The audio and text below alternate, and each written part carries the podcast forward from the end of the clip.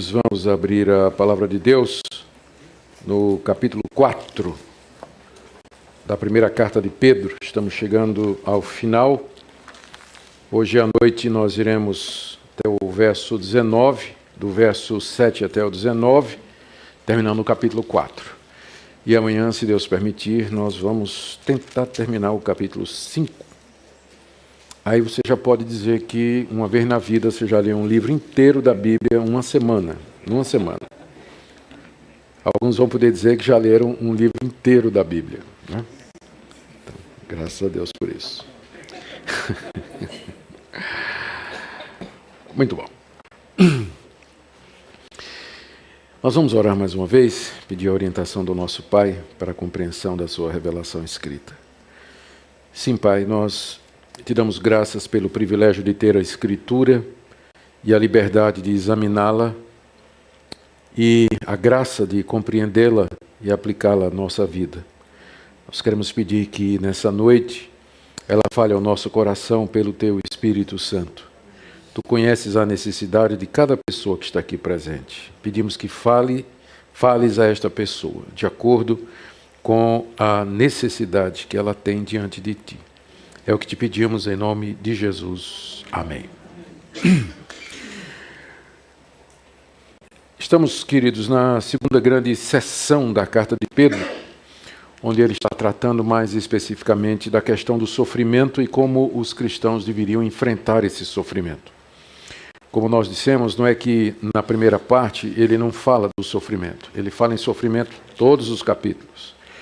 Só que a partir do capítulo 3, do verso 13, mais ou menos metade da carta, ele trata desse assunto de maneira mais focada, de maneira mais específica. E nós já vimos que a razão era, era a perseguição que aqueles cristãos estavam passando. Era um momento difícil, era um momento de hostilidade, eles estavam sendo caluniados, perseguidos, ameaçados em todas as áreas, todos os setores da sociedade onde eles faziam parte. Às, às vezes as pessoas têm uma visão da, da, da perseguição é, que não corresponde com a realidade. E eles têm frases que falam, ou, ou têm ideias de que o sofrimento acaba fazendo bem para a igreja, porque purifica a igreja, separa os crentes dos descrentes e Quanto mais a igreja sofre, mais ela cresce. A verdade é que é, essa visão, às vezes, é passada por conta de histórias dos mártires dos primeiros séculos, de como eles enfrentaram os leões na, nas arenas, que iam cantando para a fogueira, para serem é, decapitados e assim por diante. Só que é, um quadro mais completo mostraria que, em época de grande perseguição, muitos voltam atrás. Ah, e há muito sofrimento, e que a perseguição consistente e continuada é capaz de apagar a igreja de uma determinada região, como tem acontecido em alguns países no Oriente Médio, onde a perseguição sistemática, ou por exemplo, aconteceu na Coreia do Norte, onde o regime comunista resolveu perseguir sistematicamente, virulentamente, as igrejas cristãs a ponto de que o testemunho cristão público praticamente foi extinto na Coreia do Norte. Então, perseguição, pela graça de Deus, ela pode se tornar uma coisa que Deus usa para o bem da sua igreja, mas ela, ela tem o seu pedágio, ela cobra pedágio na igreja. E é por isso que boa parte das cartas do Novo Testamento foram escritas exatamente para encorajar os cristãos, fortalecer os cristãos, animá-los e dizer de que maneira eles deviam proceder em face das hostilidades e das perseguições que eles sofriam. Então, é, uma dessas cartas é, é essa carta de Pedro, que trata especificamente dessa questão do sofrimento.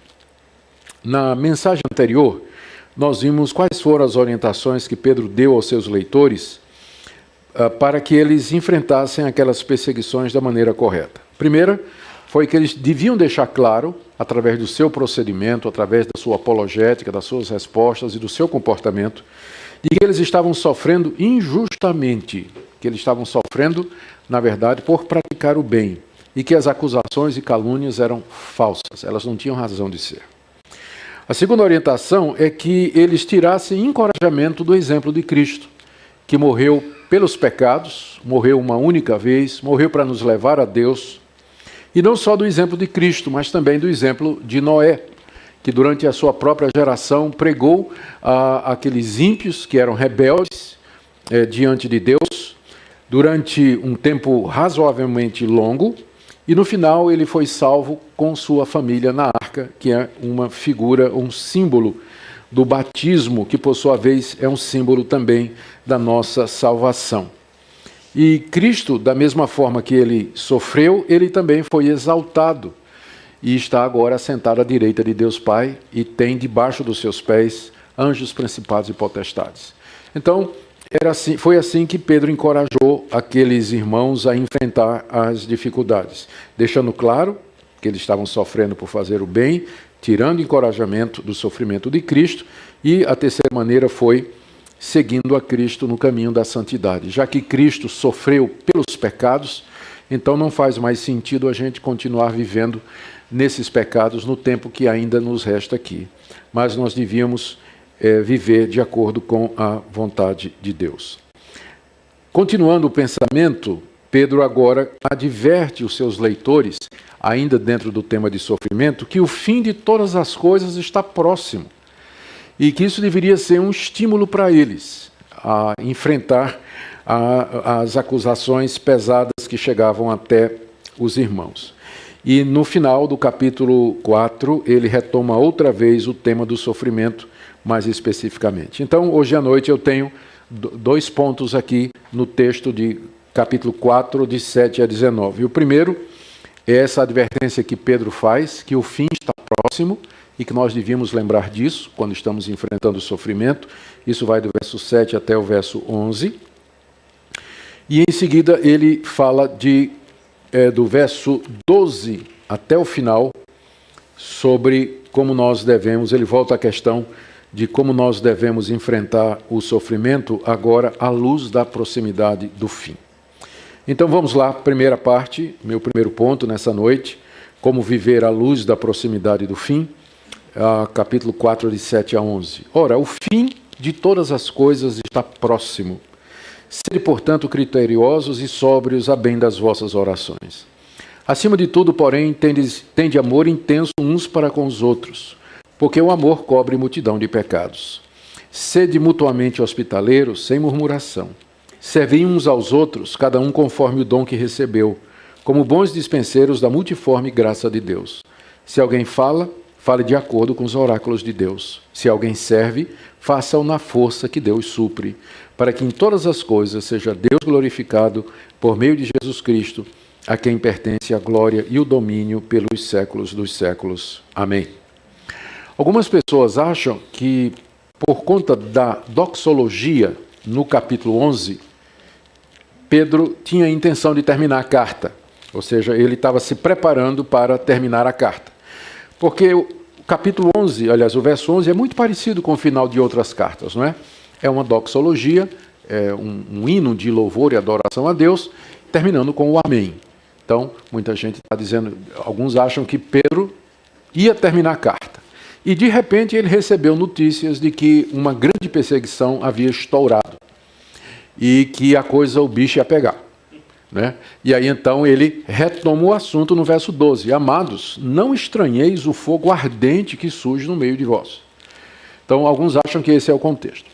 Uh, eu, pessoalmente, não acredito que é, essa seja a razão, porque com frequência a gente encontra nas cartas doxologias no meio delas. Por exemplo, lá na carta aos Romanos, no capítulo 11, Paulo termina aquela primeira sessão com a doxologia extraordinária, usando praticamente as mesmas palavras e está no meio da carta, sem ter terminado a carta.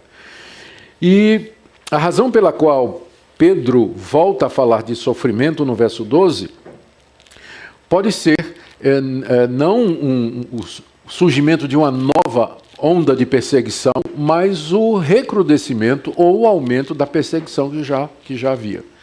Que eu acredito que é o correto, e quando chegar no verso 12 eu vou dizer por quê. Nós vamos, nós vamos examinar juntos. Mas o que nos interessa agora é que do verso 7 até o verso 11, o apóstolo Pedro fala que o fim de todas as coisas está próximo e que os seus leitores, como cristãos que eram, deveriam viver à luz disso. E ele faz é, várias recomendações a respeito da, de como eles deveriam se comportar diante dessa perspectiva escatológica. São quatro atitudes, na verdade.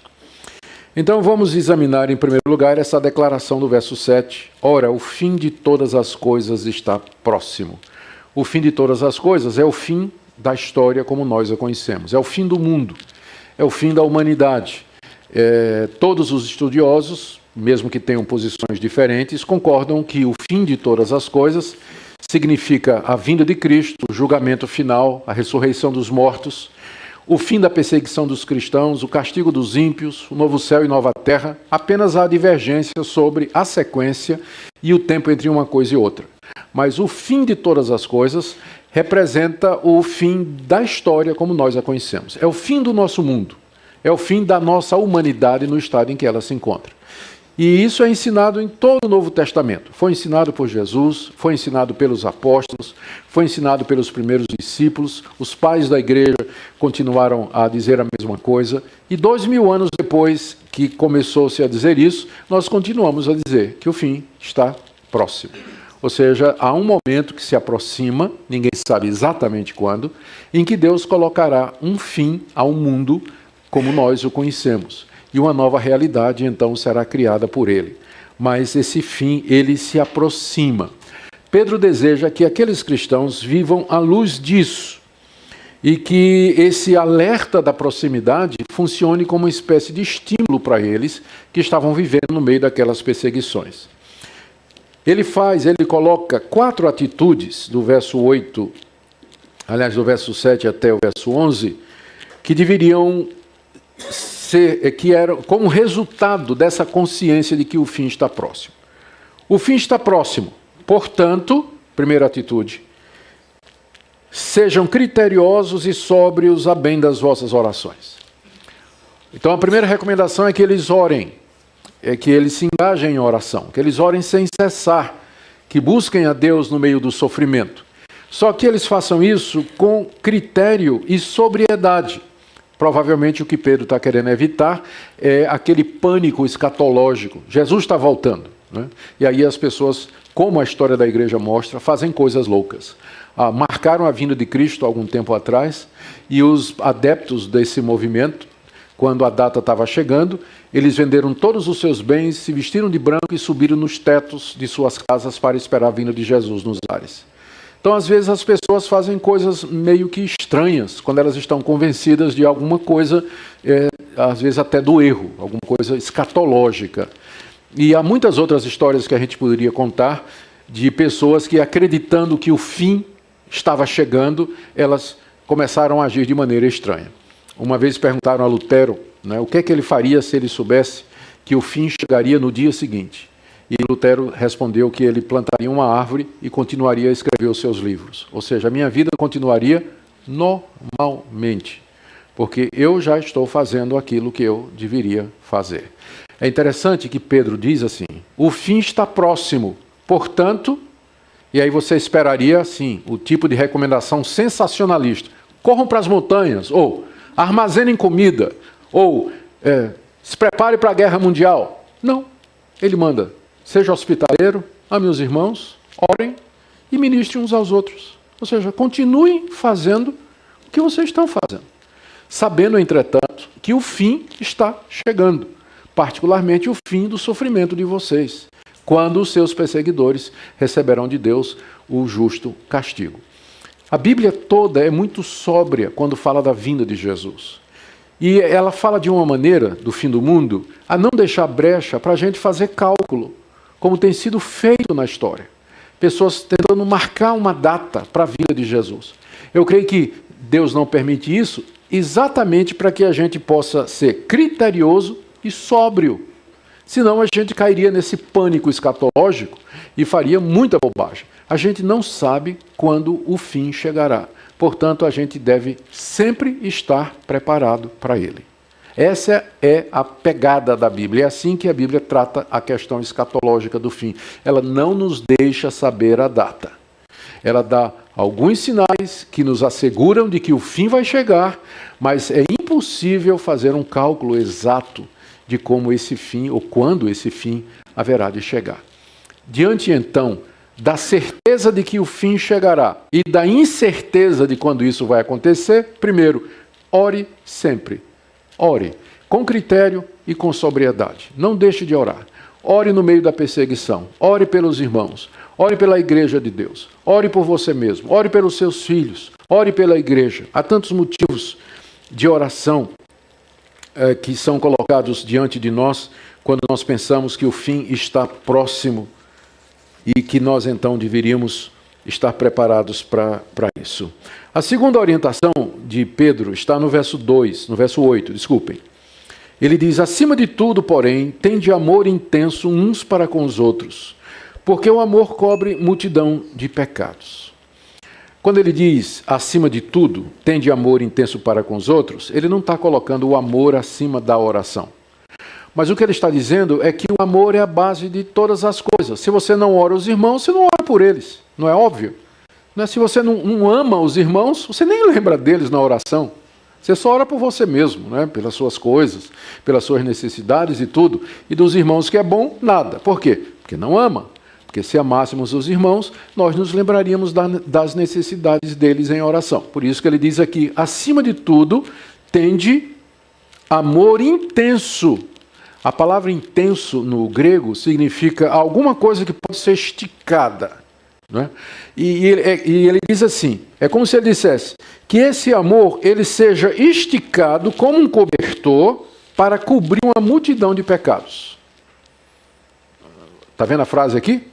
Porque o amor cobre multidão de pecados. O tipo de amor que Pedro está se referindo aqui é o amor tolerante, não no sentido de que faz vista grossa para os pecados dos outros, mas o amor que é capaz de perdoar, de compreender, de conviver, de aceitar, de entender, de se reconciliar, de ser reconciliado, de pacificar e ser pacificado. Então o amor, ele cobre uma multidão de pecados, ele não expõe a pessoa. A ideia é essa, né, que o amor funciona como um grande cobertor em cima dos pecados dos outros, o nosso amor no sentido de proteger, não expor, tratar com discrição e fazer com que esse pecado não, não, não, não seja alastrado.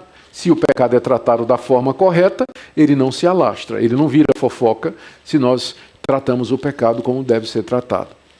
Por isso, Pedro diz, é, o tipo de amor que Pedro está recomendando aos irmãos é esse tipo de amor que se estica né, que vai até o pecador e o cobre, perdoa, tolera, se reconcilia, compreende e assim por diante. Isso manteria a comunidade coesa, a comunidade unida no meio de todo aquele sofrimento que eles estavam passando. E é esse amor, então, que faz com que aqueles cristãos orassem.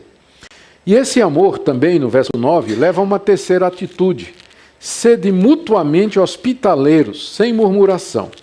A hospitalidade era muito importante naquela época, quando os cristãos estavam fugindo da perseguição.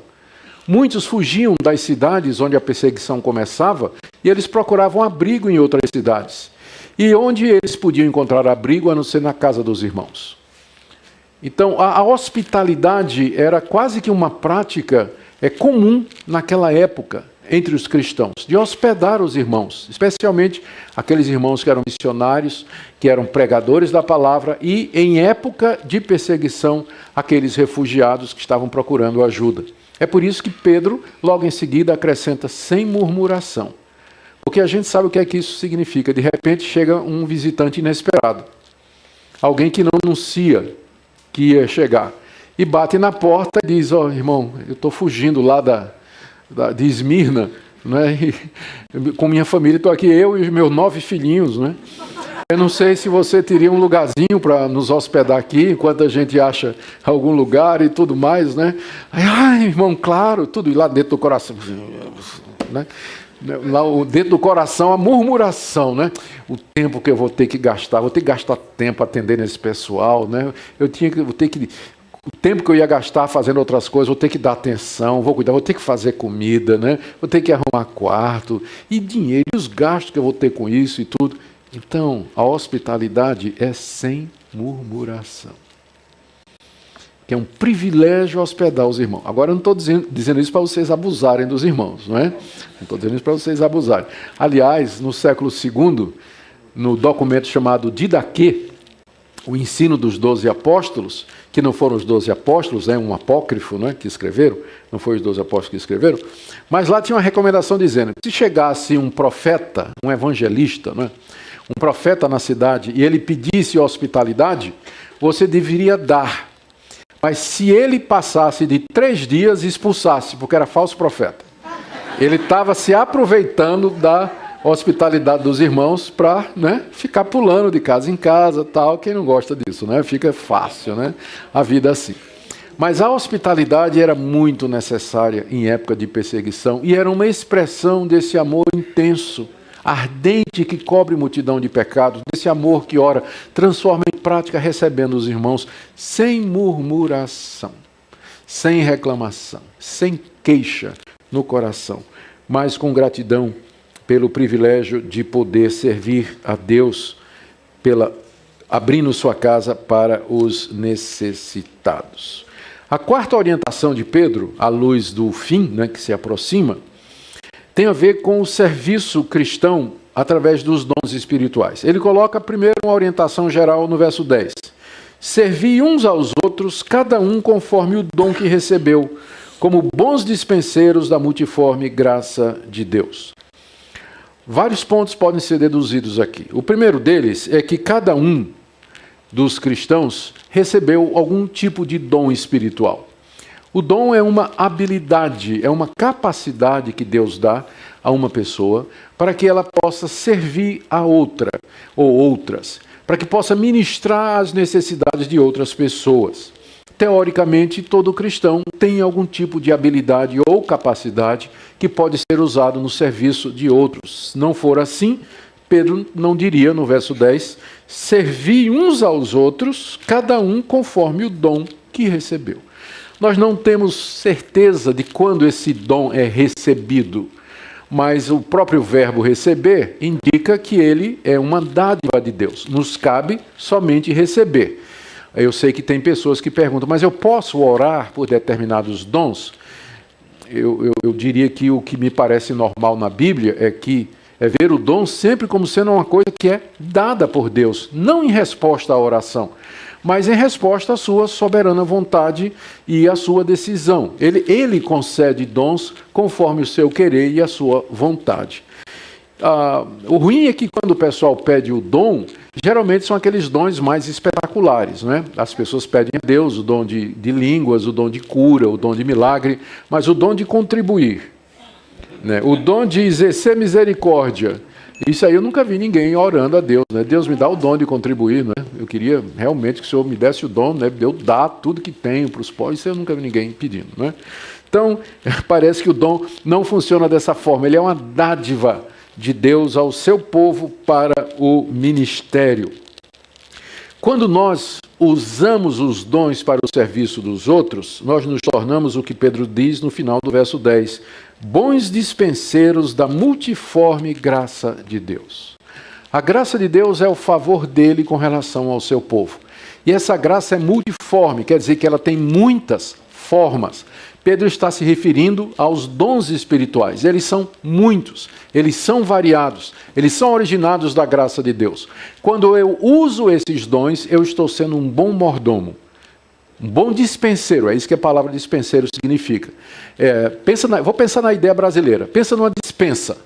Deus, né, você tem uma dispensa em casa cheia de coisas boas. Diariamente você vai naquela dispensa, tira o que precisa para atender a necessidade de alguém e ministra aquela pessoa. Então é mais ou menos isso. Deus nos deu os dons como bens e nós, como dispenseiros responsáveis pela dispensa dos dons, nós os administramos e ministramos aos nossos irmãos. Então, essa é a orientação geral que ele coloca aqui no verso 10 no meio dessa perseguição, no meio desse sofrimento, no meio da necessidade, sirvam uns aos outros através dos muitos e diferentes dons que Deus concedeu à igreja e dos quais vocês participam. Vocês têm habilidades e capacidades, você tem, vocês têm oportunidades e condições de ministrar mutuamente. E no verso seguinte, ele menciona duas categorias de dons que praticamente é, englobam esse, essa quantidade enorme, essa diversidade e variedade de dons. Primeiro, ele fala os dons da palavra, no verso 11. Se alguém fala, fale de acordo com os oráculos de Deus. Debaixo dessa expressão, se alguém fala, nós podemos agrupar diversos dons. O apóstolo da época, evangelista, pastor, mestre, o, o dom de ensino, a, a, palavra do conhecimento, a palavra da sabedoria. Na, tem uma dezena de dons que se encaixam aqui debaixo dessa expressão, se alguém fala. Ou seja, tem muita gente cujo ministério que recebeu de Deus é servir as outras pessoas através da fala. Como profeta, como mestre, como pastor, como quem exorta, como quem aconselha, como quem é, abençoa com bons conselhos, para quem oferece discernimento, para quem instrui a, a, o, o, povo de Deus, os irmãos. Então, é, é, é, um, é, uma, é, é a primeira categoria que Pedro se refere aqui. São os irmãos que receberam dons de fala. E ele dá uma recomendação àqueles que têm dons que são exercidos através da fala. A recomendação é que ele fale de acordo com os oráculos de Deus. O que são os oráculos de Deus? É uma referência às Escrituras. As Escrituras, onde você contém as revelações de Deus. A palavra oráculo aqui, ela é tirada, ela é encontrada na versão grega do Antigo Testamento, a Septuaginta, mas também era muito comum na linguagem popular daqueles dias. Os pagãos tinham seus deuses. Eu vou citar um exemplo. É, o deus Apolo, ele tinha um oráculo na ilha de Delfos. Lá tinha uma pitonisa que ela interpretava a vontade do deus Apolo aos seus adoradores. Ela era chamada de oráculo porque ela recebia a revelação do deus Apolo e passava para os adoradores. Então, trazendo essa figura na sua versão cristã, onde estão os oráculos de Deus? Onde está a revelação de Deus para o seu povo? Aqui, nas Escrituras. Então, é, é, são as Escrituras que são os oráculos de Deus, equivalente aos é, as pitonisas, sacerdotisas e intérpretes dos deuses pagãos daquela época. Deus não tem hoje oráculos, né, no sentido de pessoas que são órgãos da revelação de Deus. Então, se alguém quer saber a vontade de Deus, ele não vai consultar uma profetisa, não é? Né? Não, não vai consultar uma, uma. Eu quero saber qual é a vontade de Deus. O que é que eu faço para me salvar? Né? Consulta a Deus aí. Consulta a Deus. Tá, olha, Deus está me dizendo que. Né? Não, não é assim que funciona. Os oráculos de Deus é a vontade dele revelada e registrada na Escritura. É por isso que está dizendo aqui: se alguém fala, fale de acordo com os oráculos de Deus. Ou seja, todos esses dons de fala, eles têm um referencial: eles não podem contradizer o que está escrito. Eles não podem contradizer, torcer, diminuir ou adicionar mas eles vão usar os oráculos de Deus para abençoar, instruir, exortar, aconselhar, dar conhecimento, fortalecer, repreender, corrigir.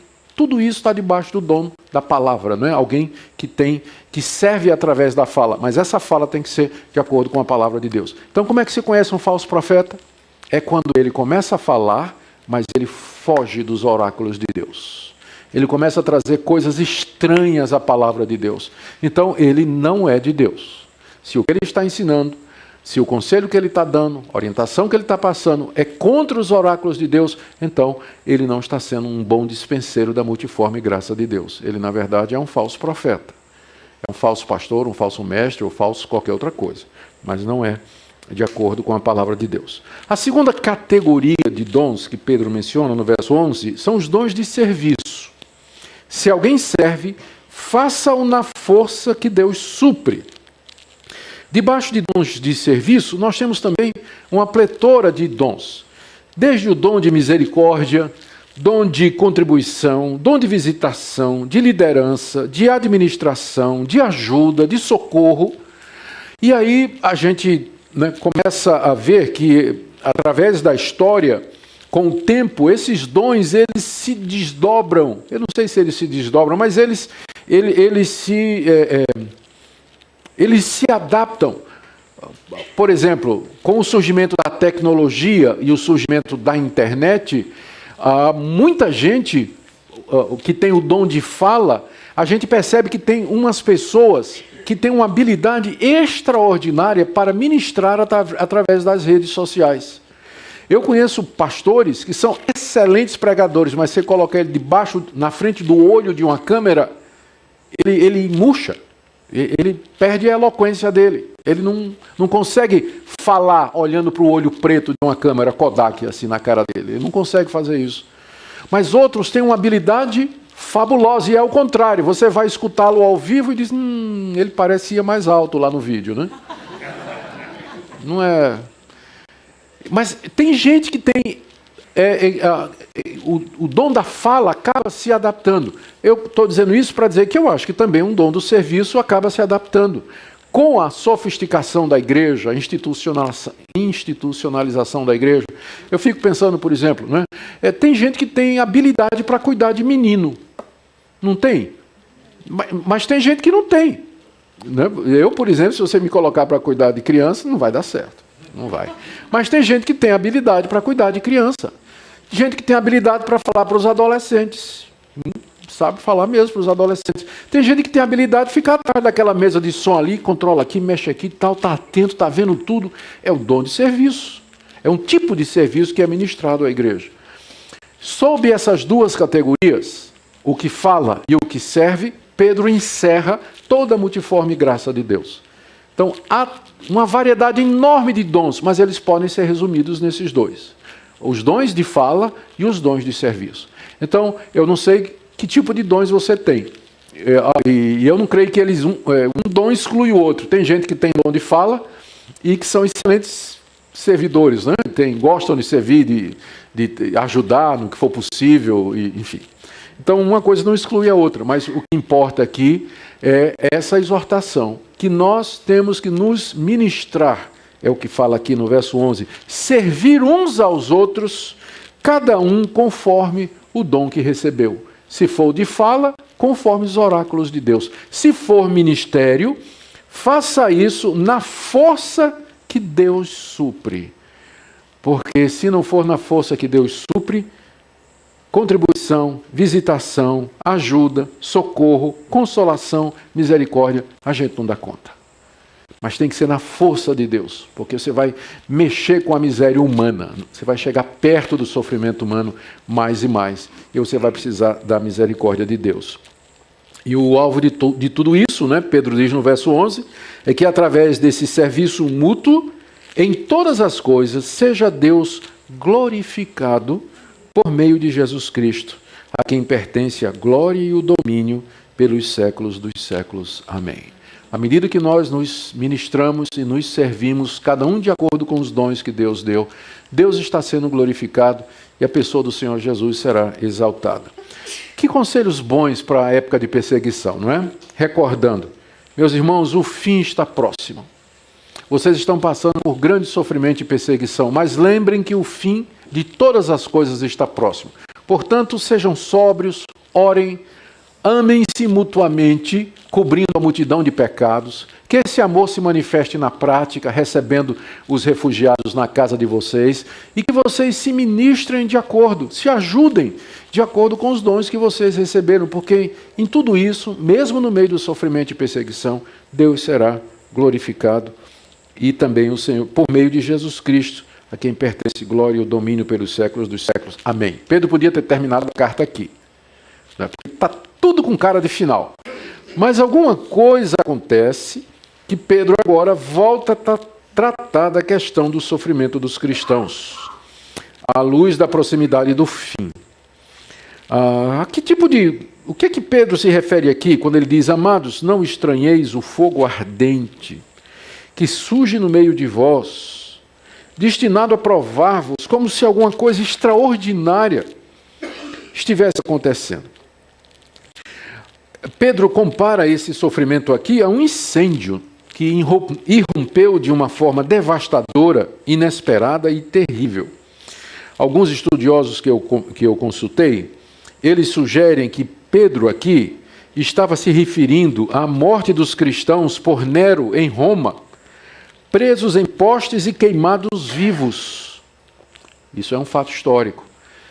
Depois que Nero acusou os cristãos de serem os incendiários de Roma, os cristãos foram caçados, presos, levados para o Coliseu, e os que não morreram pelas feras ou decapitados pelos gladiadores, eles foram amarrados em postes, dizem que é, ele, eles foram amarrados em postes na, na via pública, né, e queimados vivos, e a luz deles, da morte deles, enquanto eles queimavam, iluminava então a cidade, iluminava a cidade.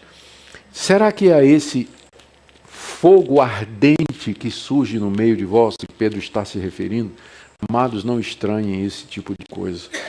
Não estranhem isso como se uma coisa extraordinária tivesse acontecendo. Não é impossível.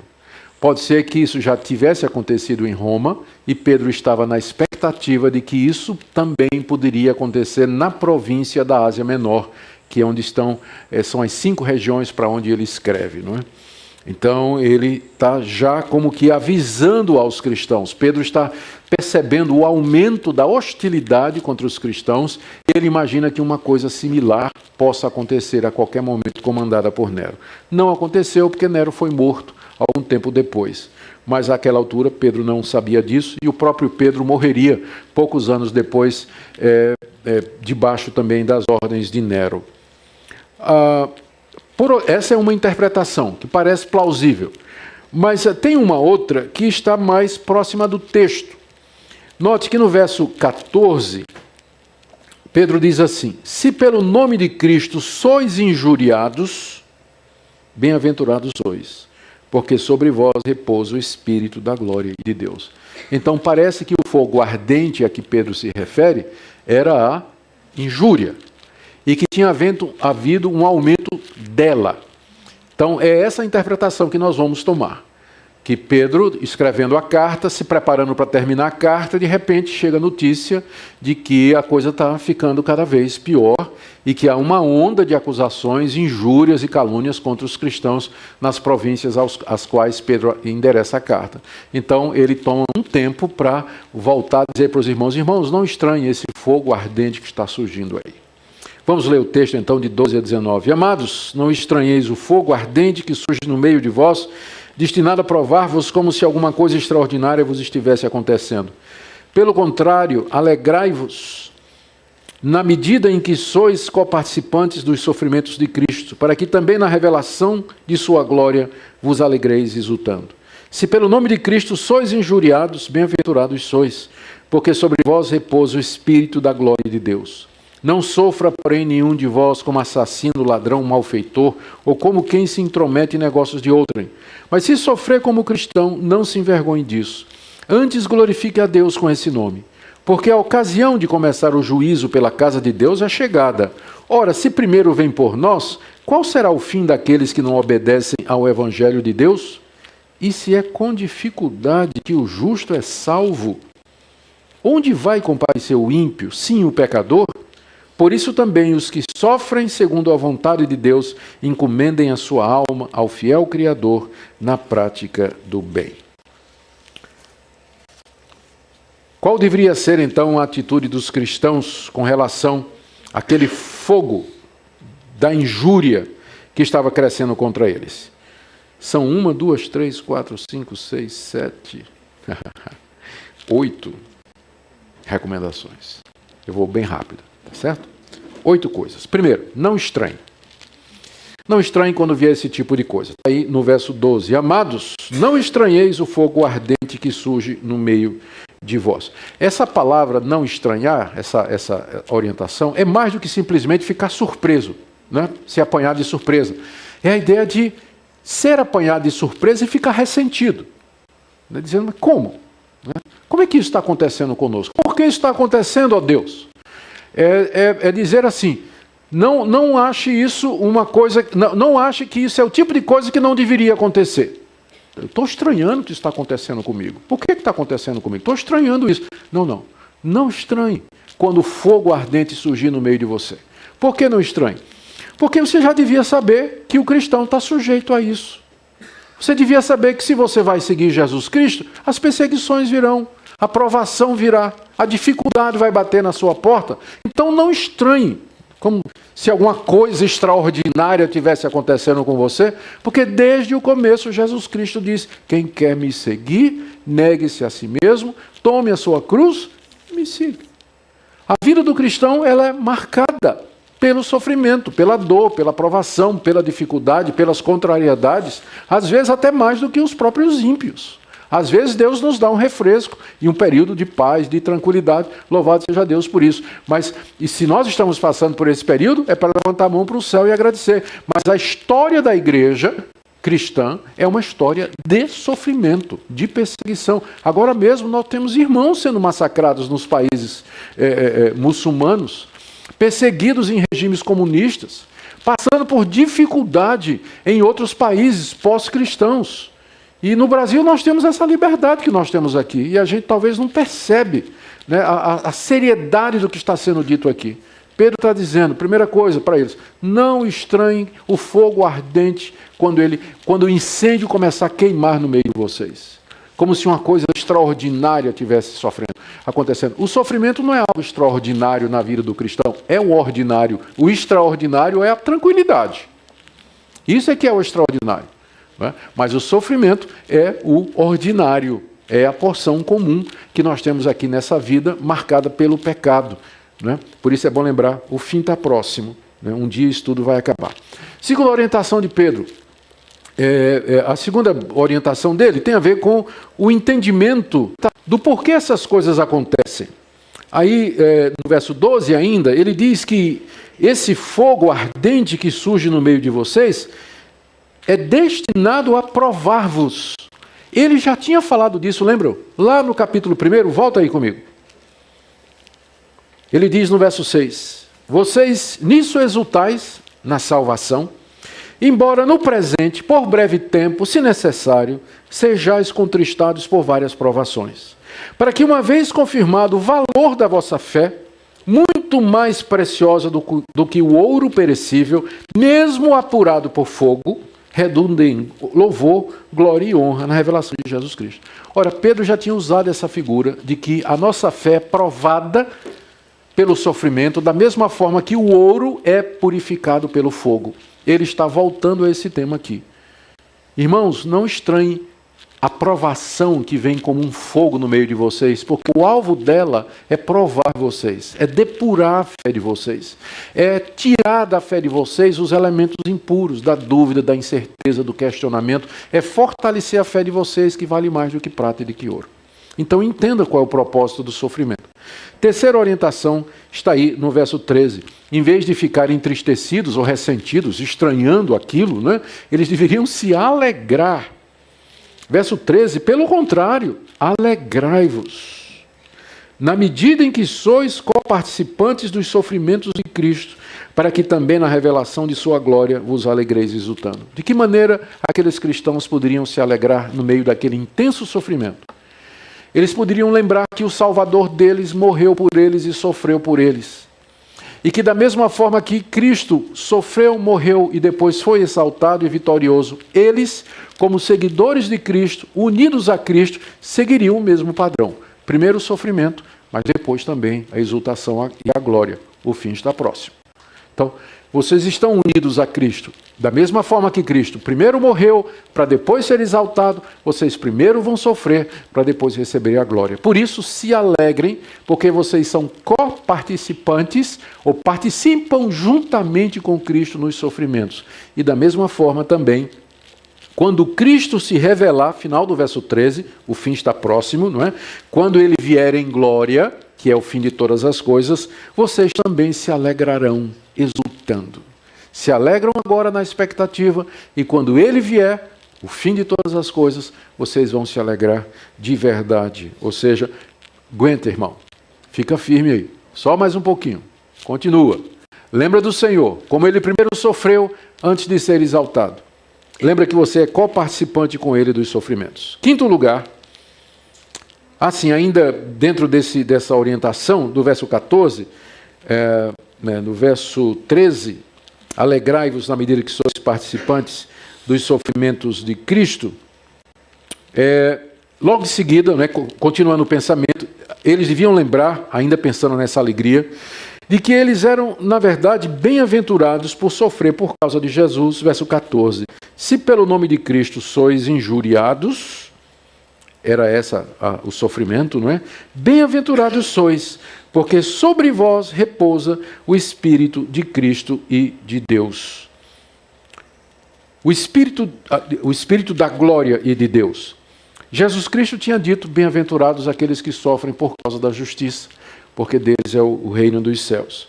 E Pedro está dizendo então que se vocês estão sendo injuriados por conta do nome de Cristo, vocês são bem-aventurados. E ele acrescenta essa frase muito interessante aqui: porque sobre vós repousa o Espírito da glória de Deus. A figura que Pedro está usando aqui é da Shekinah, a nuvem da glória do Antigo Testamento, quando ela descia sobre o tabernáculo, ou quando ela descia no alto do Monte Sinai ou quando ela enchia o templo durante as ministrações, indicando a presença gloriosa de Deus aqui. O contraste é esse: o mundo está perseguindo vocês, mas a, o Espírito da glória de Deus repousa sobre vocês, como vocês são o templo do Espírito Santo, a casa espiritual, a moradia de Deus. Então, o Espírito da glória e de Deus, ele repousa sobre vocês. Por isso vocês são bem-aventurados. É difícil a gente ver isso no meio da dificuldade, não é? Porque a presença do Espírito da glória e de Deus em nós nem sempre significa alívio e gozo e manifestação emocional, mas simplesmente a capacidade de permanecer crente quando tudo dá errado. É isso que o Espírito Santo faz em nós no meio do sofrimento. Às vezes ele pode trazer alívio, alívio da mente, tranquilidade no coração, algum tipo de paz, mas com frequência o que se espera do cristão no meio do sofrimento é a perseverança, que ele continue a perseverar, não negar ao Senhor Jesus, não voltar atrás, não cair em murmuração, ressentimento, mas continuar a servir a Deus, ainda que tudo dá errado. O Espírito da glória de Deus repousa sobre o seu povo quando ele está no meio da perseguição, garantindo então a sua permanência. Em sexto, em quinto lugar, verso 15, eles não deveriam sofrer como malfeitores. Não sofra, porém, nenhum de vós como, aí vem a listinha, não é? Assassinos, ladrões, malfeitores e metidos nos negócios dos outros. Não é interessante de que a pessoa metida está na mesma lista do assassino? A gente disciplina o ladrão na igreja, né? Mas o fofoqueiro nunca. É, a gente é muito incoerente, né? não está na mesma lista. Está na mesma lista, o metido, né? a pessoa que se mete nas corres dos outros, é o fofoqueiro, maledicente, tem língua comprida, não é?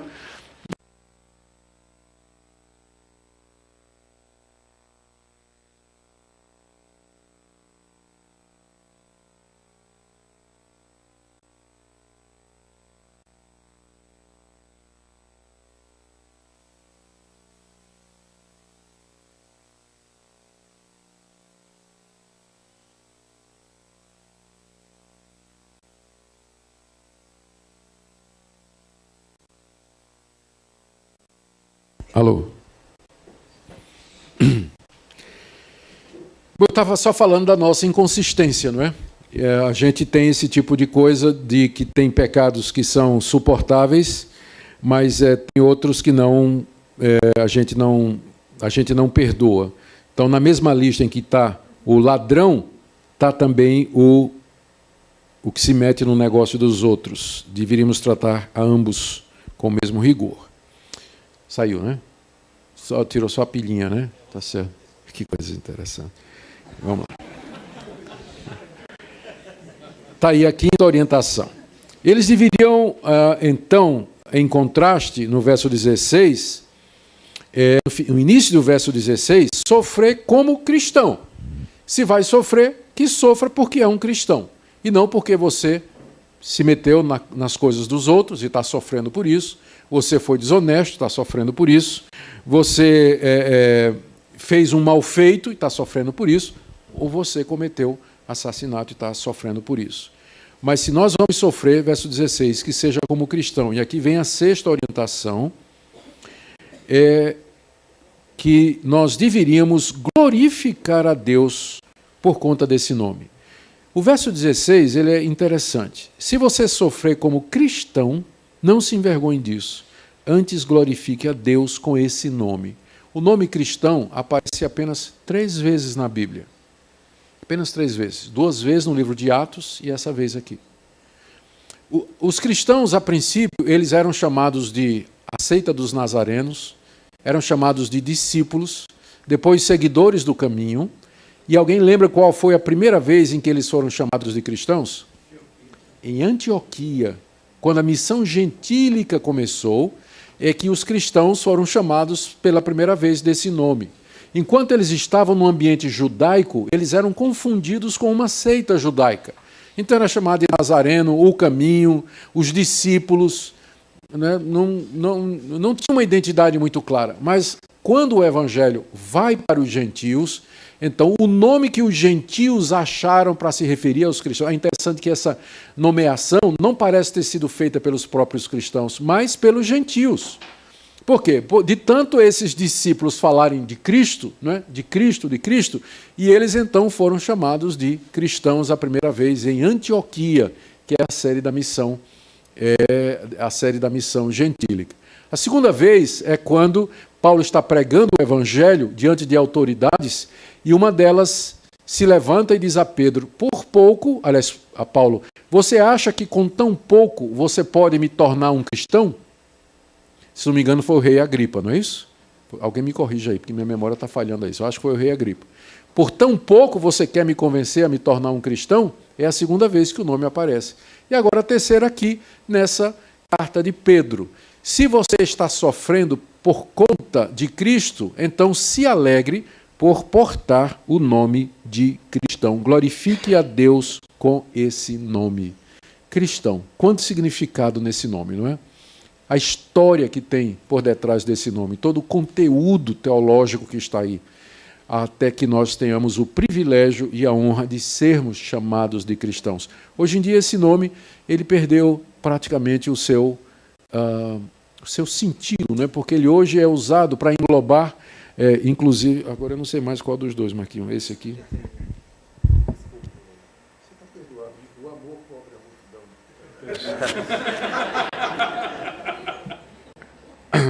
Pronto, tá certo. Obrigado. Assim. Obrigado, é melhor assim. É, esse, o nome cristão, ele hoje é usado de uma forma tão ampla que ele acabou perdendo o sentido ele inclui, inclusive, eh, nas, nos grandes órgãos de estatística que medem o tamanho das grandes religiões mundiais, eles vão dizer, o, o, nós temos 6 bilhões de pessoas e cerca de 3 bilhões, metade disso se declara cristão. Só que quando você vai ver o que é que eles consideram cristão, aí está toda a Igreja Católica, está toda a Igreja Ortodoxa grega e russa, estão as seitas, como Testemunho de Jeová, os mormons, tudo isso eles colocam debaixo, até o Espiritismo eles colocam debaixo do nome de cristão. Então perdeu esse sentido não é, que tem no Novo Testamento, esse nome é, que era um nome é, do qual as pessoas, é, os discípulos, né, deviam glorificar a Deus pelo privilégio de ser chamado de cristão. Quer dizer, aquele que segue a Cristo, que é um imitador de Cristo, ou um pequeno Cristo, como alguns é, querem dizer, não é? embora não haja evidência muito clara disso. Mas glorifique a Deus por esse nome. Ou seja, você está sofrendo porque esse é o nome que lhe caracteriza, essa é a sua identidade, você é um cristão. Por isso, dê glórias a Deus por isso. A sétima orientação, verso 17 a 18, essa daqui é complicada, mais uma vez. Pedro está dizendo que eles deveriam lembrar que o fim está próximo mesmo e que, quando o fim chegar, esses injuriadores e ímpios que perseguiam, eles receberiam de Deus a devida recompensa. Agora veja como é que Pedro elabora isso.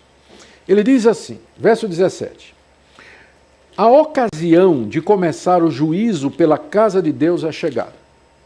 Então, o que é que ele está dizendo? Esses sofrimentos que vocês estão passando é o juízo de Deus sobre vocês. Só que juízo aqui não é no sentido de juízo condenatório, mas é Deus usando o sofrimento para nos limpar das nossas imperfeições. É um, é um juízo bondoso, educador, disciplinador e didático. Não é um juízo que nos condena ao inferno. Mas o juízo começa na casa de Deus. Dando quadro maior. A humanidade pecou, caiu em Adão, está debaixo da ira de Deus. E o pecado traz consequências, nos contamina e traz consequências nos relacionamentos entre nós, de nós com a natureza, especialmente entre nós e Deus. Do meio desse povo, Deus pegou um povo para ele, que é o povo exclusivo de Deus, a nação santa, de sacerdócio, a quem Deus deu essa grande salvação. Só que o juízo de Deus é, ele, ele não pode ser. Nós somos livres do juízo condenatório de Deus. Ele não vai mais nos condenar porque Cristo levou esse juízo sobre ele. Mas ainda assim nós continuamos pecadores e Deus vem sobre nós. Como juiz e diz: Olha, você não está amando seu irmão como você devia. Você vai sofrer um pouquinho aqui, tá? Só para você aprender como é que você deve amar o seu irmão. Então, o juízo começa pela casa de Deus. Deus vem primeiro purificar e julgar a sua igreja.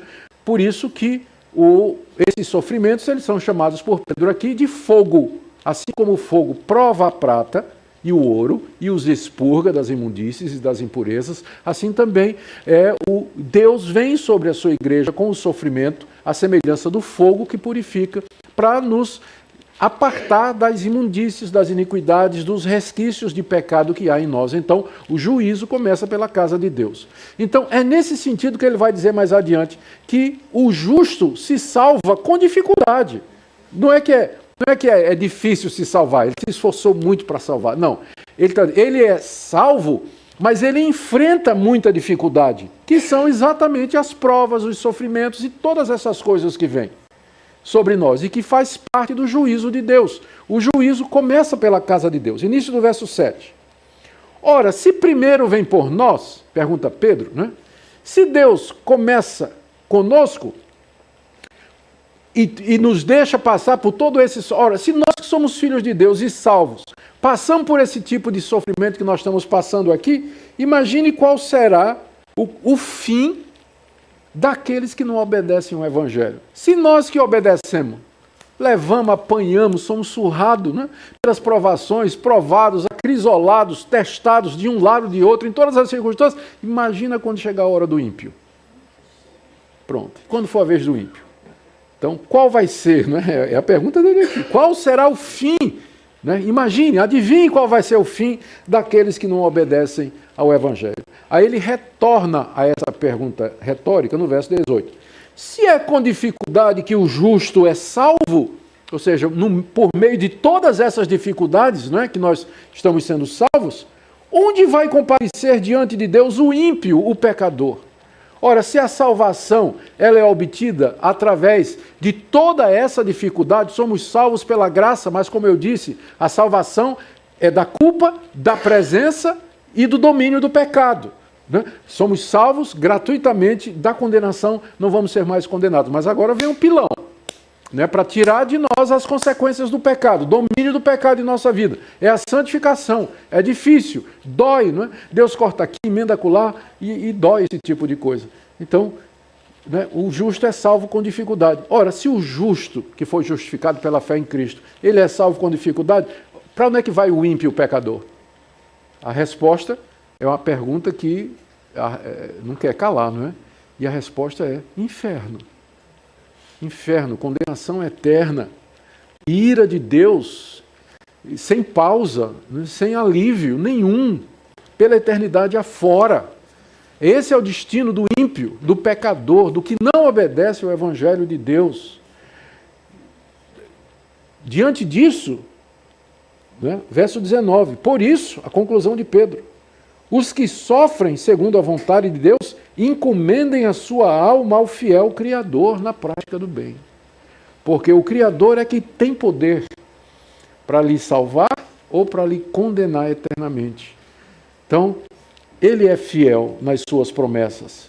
ele nos prometeu a vida eterna em Cristo Jesus. Essa palavra aparece, não aparece, mas a palavra esperança e herança aparece lá no capítulo 1, verso 3 e 4, que nós somos regenerados para uma viva esperança, para uma herança incorruptível, que foi prometida por Deus. Deus é fiel.